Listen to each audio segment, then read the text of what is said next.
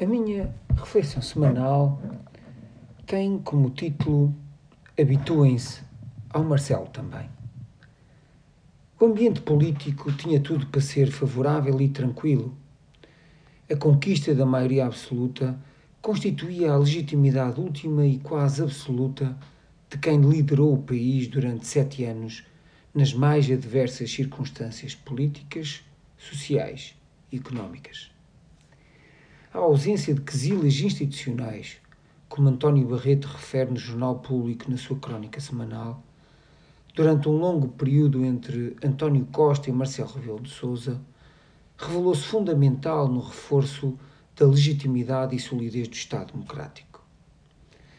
A cumplicidade recíproca, por vezes mais que institucional, frequentemente incompreendida à direita e aplaudida pelo centro-esquerda, foi fazendo caminho onde a dialética política positiva tornou-se responsável pelo equilíbrio e a gestão de forças, mantendo Marcelo Rebelo de Sousa no centro do jogo político.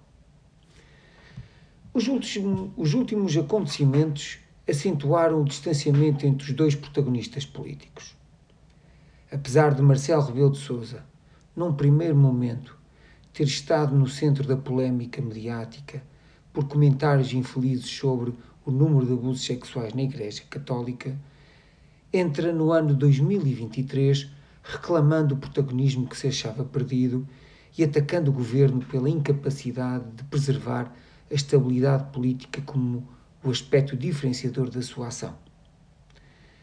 Por outro lado, António Costa tem tido bastantes dificuldades em assegurar ao país a tranquilidade necessária para a aplicação de reformas urgentes em vários setores do Estado que merecem há muito essa atenção. As várias demissões no seio do governo e contradições no recrutamento de secretário de Estado colocaram o primeiro-ministro numa posição de grande fragilidade política. As consequências são difíceis de prever. A dissolução do Parlamento está fora de hipótese. No entanto, o Presidente da República, Marcelo Rebelo de Sousa, exprimiu de uma forma cristalina que será o tipo de praxis governativa que ditará o futuro deste governo. Depende de nós fazer aquilo que está ao nosso alcance. A todos os ouvintes, o resto de uma boa semana.